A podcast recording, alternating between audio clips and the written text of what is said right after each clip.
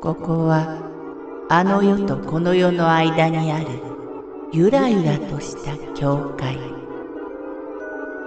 闇に見入られさまよう者のみがたどり着く大曲が時の世界へようこそ。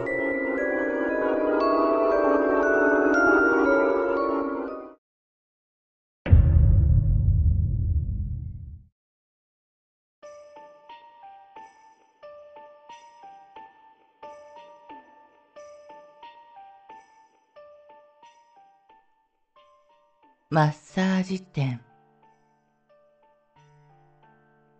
私は民間資格のマッサージ業に携わっています。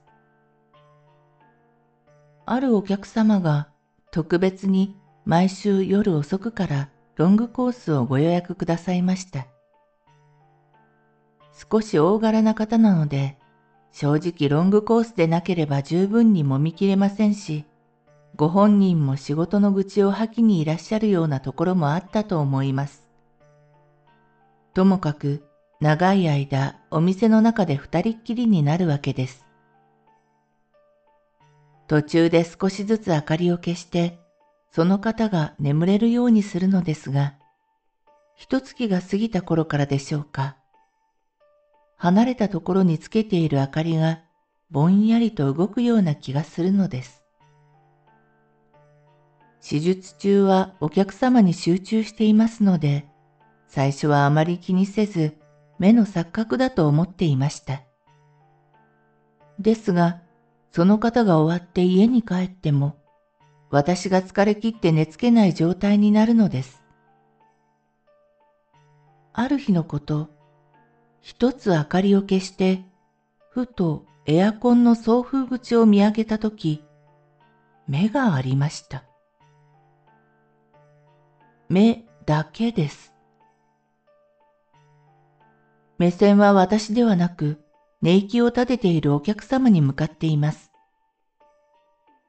気づかないふりをして、その日は終わり、お客様は帰られました。その時突然、私はお腹が痛くなり、汚い話ですが、上からも下からも出てきました。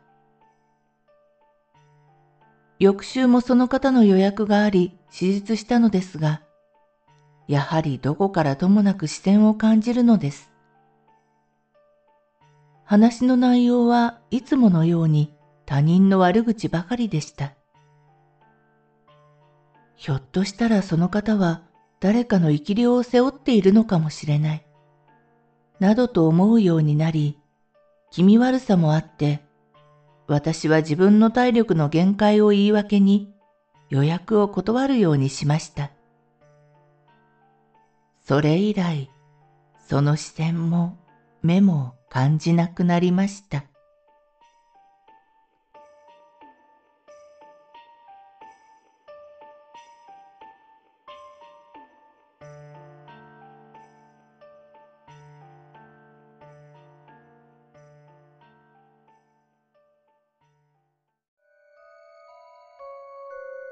この番組は怪談大曲時物語に寄せられた投稿をご紹介しております。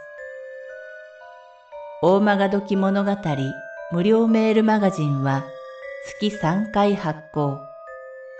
怪談系では日本一の2万人を超す読者が毎回震えています。ぜひご登録ください。